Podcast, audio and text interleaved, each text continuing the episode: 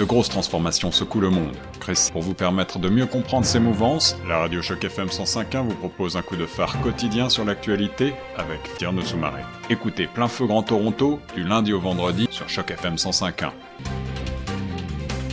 Bonjour, vous êtes sur Choc FM 105.1 et sur votre émission Plein Feu Grand Toronto au micro de Tierno Soumaré. Nous sommes en compagnie avec monsieur Hosni Zawali, qui n'est autre que le directeur général de Tech Adaptica, avec qui nous allons nous entretenir sur l'université virtuelle, les retombées ou les bienfaits de l'université, euh, de l'université euh, virtuelle au Canada. Pourquoi un enseignant virtuel est-il plus efficace qu'un enseignant traditionnel? Pas évident de répondre à une telle question. En effet, il serait peut-être intéressant de se demander s'il existe des aspects dans l'apprentissage qui font de la classe virtuelle un meilleur système d'apprentissage. Si ce n'est pas le cas, nous pouvons réfléchir au moins de concevoir un apprentissage en ligne qui soit plus performant que ce que l'on peut offrir en classe. L'enseignant virtuel non seulement s'inspire des différentes situations d'apprentissage, mais les enrichit et c'est en partie pour cela que le virtuel mérite d'être réfléchi. Les outils pédagogiques modernes permettent aux enseignants et aux étudiants de créer, éditer et commenter tout type de contenu pédagogique. Il existe néanmoins une certaine différence entre l'enseignement virtuel et la classe traditionnelle. Et c'est ça de la formation des enseignants. Le Canada, comme d'autres pays membres de l'Organisation de coopération et de développement économique, reconnaît depuis longtemps l'importance de l'apprentissage tout au long de la vie pour le développement social et économique. Cependant, le taux de scolarisation est visiblement promu non seulement au détriment de la qualité du rendement, mais aussi de celle du personnel enseignant. Or, si la qualité du personnel enseignant est une condition primordiale du rendement, il faudrait parier sur la formation initiale et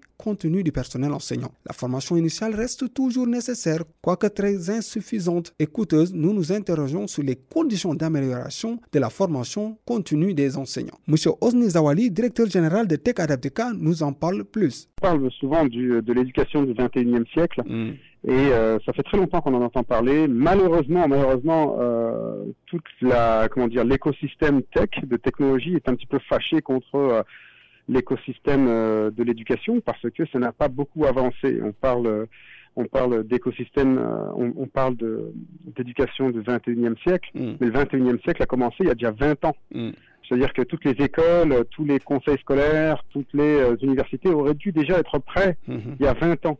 Et quand on regarde, ça leur a pris malheureusement une crise comme celle du Covid-19 mhm. pour euh, justement leur mettre un petit peu un, coup de pied dans le derrière pour les faire avancer. C'est vraiment dommage. C'est mhm. vraiment triste et dommage lorsqu'on sait que c'est de l'argent du contribuable et que ça leur aura pris autant de temps pour se mettre à la page. Et aujourd'hui, euh, c'est pas encore parfait mhm. parce que tout ce qu'ils ont fait, c'est justement prendre du contenu et le mettre en ligne.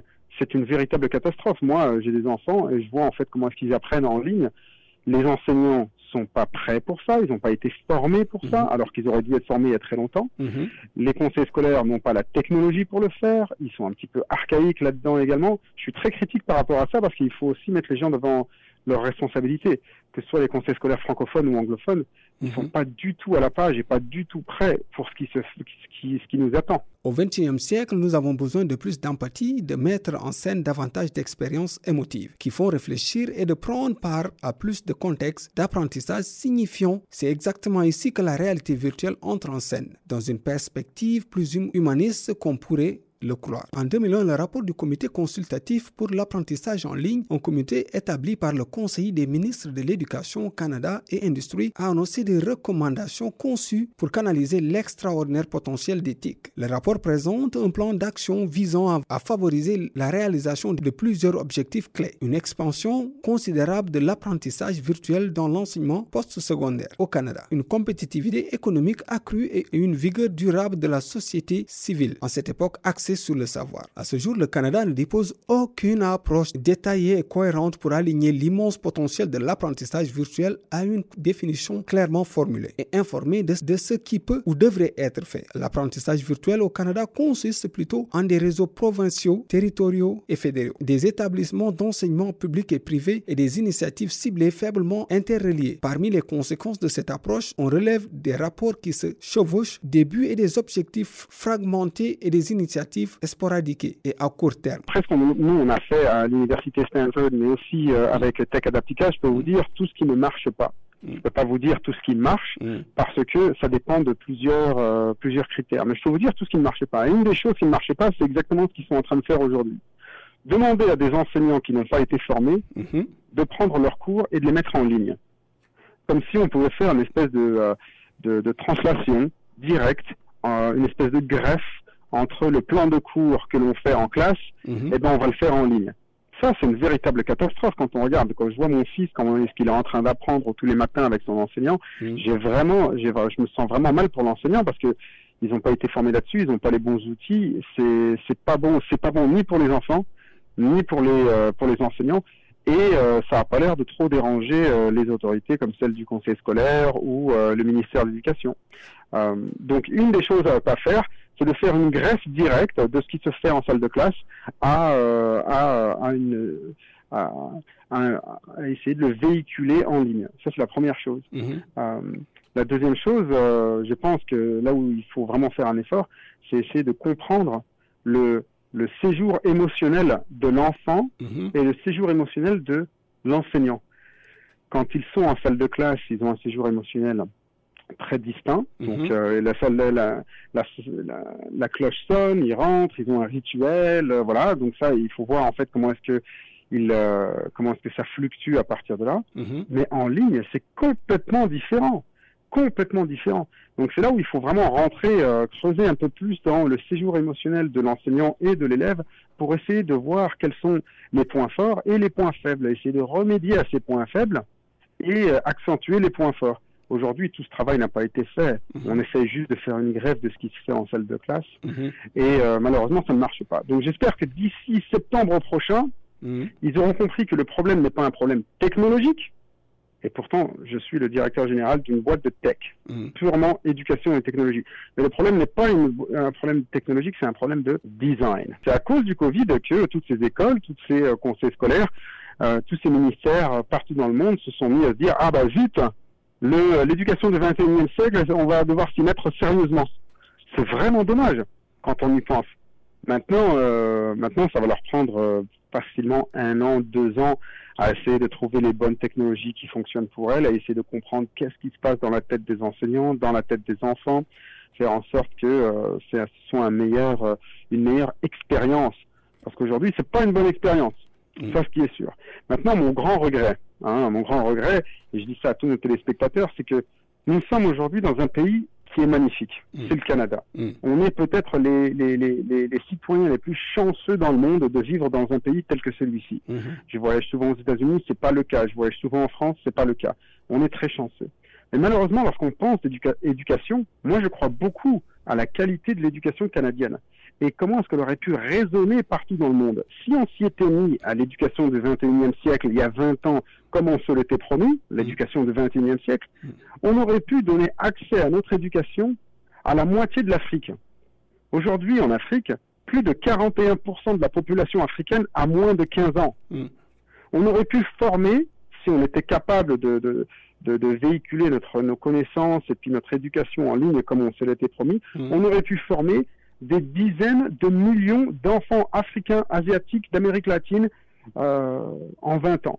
Et malheureusement, on ne l'a pas fait parce qu'on s'est reposé sur nos lauriers. Mm. Et on a fait preuve, on n'a pas fait preuve d'assez de vision et d'imagination, malheureusement. Mm. Et je suis un petit peu fâché par rapport à ça. Expliquer aux enfants ce qu'on attend d'eux par des consignes explicites. Il s'agit de leur faire découvrir en créant une mise en scène, en donnant des indices, en posant des questions. Tel est le travail des enseignants. Mais en cette éducation du XXIe siècle, allons-nous à la disparition du corps enseignant? Au niveau de l'éducation, il faut absolument comprendre quelque chose, c'est que rien ne remplacera la présence humaine. La présence de l'enseignant est indispensable, surtout dans ce qui a, trait euh, au, à tout ce qui est en ligne. C'est-à-dire que quand je dis, euh, voilà, euh, nous on crée des campus de réalité virtuelle que l'on vend à plein d'universités, il est très important de comprendre que peu importe si c'est en ligne, dans le virtuel ou quoi que ce soit, la présence humaine d'un enseignant est importante. Donc on ne fermera pas les écoles, on ne, ferme, on ne fermera pas les salles de classe. Les enfants iront toujours à l'école. Cependant, nous avons la chance ou une opportunité de créer les assistants d'enseignants, hein, des, assistants d'enseignants les plus performants au monde. Je veux savoir en tout temps, grâce à mon iPad, quel est l'élève qui est fatigué, quel est l'élève qui a compris, quel est l'élève qui a un stress, quel est l'élève dont le, le, taux de cortisol est très élevé, quel est l'élève qui a bien dormi, quel est l'élève euh, qui a bien réussi ses tests il y a deux ans, il y a deux mois, il y a deux jours. Je veux avoir une visibilité sur tous ces élèves-là pour pouvoir approcher telle ou telle éducation ou tel et tel élève de manière beaucoup plus personnalisée. Aujourd'hui, un enseignant dans une salle de classe, il ou elle ne peut pas savoir qu'est-ce qui se passe dans la tête de ses élèves, n'a pas l'historique de ses élèves, n'a pas la visibilité nécessaire pour vraiment apporter une, une, euh, une, une éducation personnalisée. Toute cette intelligence artificielle et l'éducation du XXIe siècle peut apporter une grande visibilité. Aujourd'hui, je, vous le, je, je terminerai par ça. Mmh. On ne peut améliorer que ce que l'on ne peut mesurer. Si vous n'arrivez pas à mesurer, vous êtes tout simplement en train de tirer dans le, dans le noir. Vous ne savez pas réellement. Et les enseignants font un travail extraordinaire avec le peu de ressources qu'ils ont. Mais faisons preuve d'un petit peu d'imagination, un petit peu de vision. Avec l'arrivée de l'intelligence artificielle et l'éducation du XXIe siècle, on va, pas voir, on va pouvoir voir beaucoup plus de choses qui aujourd'hui sont complètement invisibles. Les avancées récentes enregistrées dans le domaine des nouvelles technologies d'information et de la communication ont entraîné des changements dans les méthodes d'enseignement. L'utilisation des différentes formes d'enseignement en ligne et par correspondance est en hausse. Les avancées récentes enregistrées dans le domaine des nouvelles technologies de l'information et de la communication ont entraîné des changements dans les méthodes d'enseignement, d'utilisation des différentes formes d'enseignement en ligne et par correspondance est en hausse. Indéniablement, l'Internet constitue un avantage majeur pour les pays du Sud, tant pour les possibilités que de indéniablement l'Internet constitue un avantage majeur pour les pays du Sud, tant pour les possibilités de développement qu'il porte que pour l'importance de ses retombées économiques, technologiques et culturelles. Malgré les inconvénients inconvénients majeurs de ces pays relatifs au faible taux d'alphabétisation et au manque d'infrastructures appropriées, la toile numérique mondiale reste une source d'opportunités sans limite. Bah, on pense qu'il y a un, problème, un problème d'Internet en Afrique, effectivement, mais c'est un problème qui, normalement, devrait être réglé, et ça se règle d'année en année. N'importe quel pays en Afrique avance dans la bonne direction par rapport à l'Internet. Je ne vois pas de pays en Afrique qui a un bon internet, une connexion Internet, une bonne euh, connexion Internet, et deux ans plus tard, ils ont une mauvaise connexion Internet. Non, généralement, ils installent la fibre optique et ils avancent petit, à petit, petit à petit. Quand on regarde aujourd'hui en Afrique, les pays qui ont le meilleur Internet euh, en Afrique, c'est le Kenya. La Somalie, qui est un des pays les plus pauvres, je crois que c'est le pays le plus pauvre en Afrique, a un, un, Internet qui est équivalent à celui du Kenya parce qu'ils arrivent justement à avoir cette fibre optique. Maintenant, de manière assez paradoxale, un des pays les plus riches et le plus grand pays d'Afrique, c'est l'Algérie, qui lui a le l'internet, le pire internet de l'Afrique. Donc, mais par contre, ce sont des choses qui vont s'arranger au fil du temps, petit à petit. Les difficultés toujours existantes de la façon d'enseigner dans notre système d'enseignement ou de méthode d'apprentissage. Le virtuel serait-il une solution? Pour d'apprendre vite et libre, quand certains disent que les élèves sont surchargés. Osni Zawali nous donne son point de vue. Il y a beaucoup de difficultés. Dieu merci, il y a énormément de personnes qui ont envie de faire que les choses s'améliorent dans le système éducatif, mais mm. il faut juste garder quelque chose en tête. Il faut garder quelque chose en tête, c'est que si on continue à former nos enfants et nos étudiants aux emplois d'hier, eh bien, il ne faut pas s'étonner qu'on va créer beaucoup de chômeurs il faut penser à l'impact de l'intelligence artificielle pour pouvoir former les étudiants et les enfants aux emplois de demain et non pas aux emplois d'hier. Ça, ne vous viendrait jamais à l'esprit euh, d'entraîner des enfants à courir plus vite qu'une voiture. Alors pourquoi est-ce que vous les entraînez à penser plus rapidement qu'un ordinateur? Il faut aller au-delà de ça. Il faut essayer de faire tout ce qu'un ordinateur ne peut pas faire l'empathie, le travail en groupe, la synergie, tout ça, un ordinateur ne peut pas le faire. Mais par contre, les tables de multiplication, hey, come on. Pourquoi est-ce que vous apprenez aux gens encore à faire les tables de multiplication? Apprenez-leur le concept de multiplier, ok, mais apprendre toutes les tables de multiplication, ça ne sert à rien. Tiens, je vous donne un exemple. 8 x 7, honnêtement, je ne le sais pas. Et pourtant, j'enseigne dans une des meilleures universités d'innovation dans le monde voilà, on avance. Pourquoi? Parce que si je demande à Google tout de suite à mon téléphone 8 x 7, il me le donne. Mais par contre, mon espace mental est libéré pour faire d'autres choses bien plus importantes.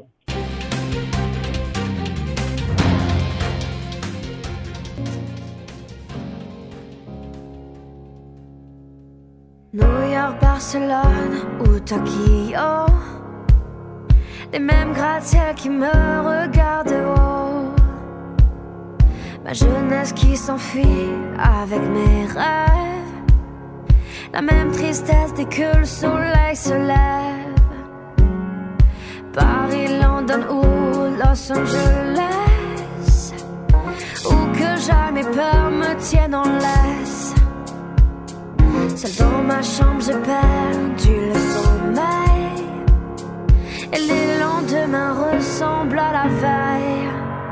Et je m'en vais pour retrouver qui je suis. Je laisse la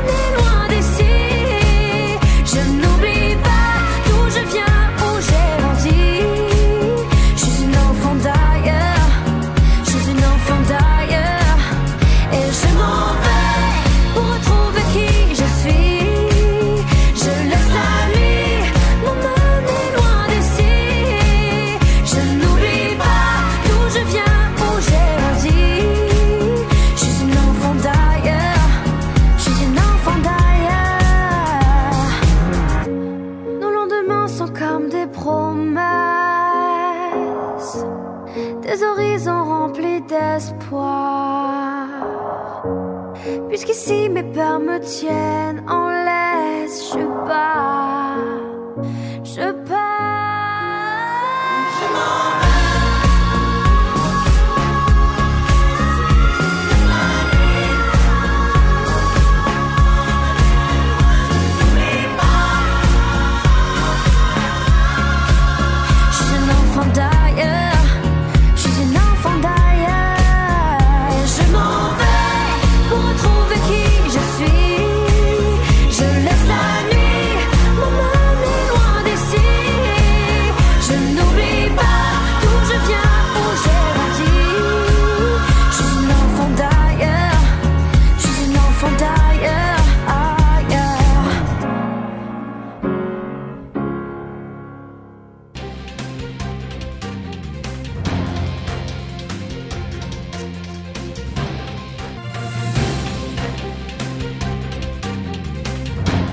C'était votre émission Plein Feu Grand Toronto. Merci d'avoir écouté cette émission. Je vous donne rendez-vous demain sur les zones de chaque FM 105.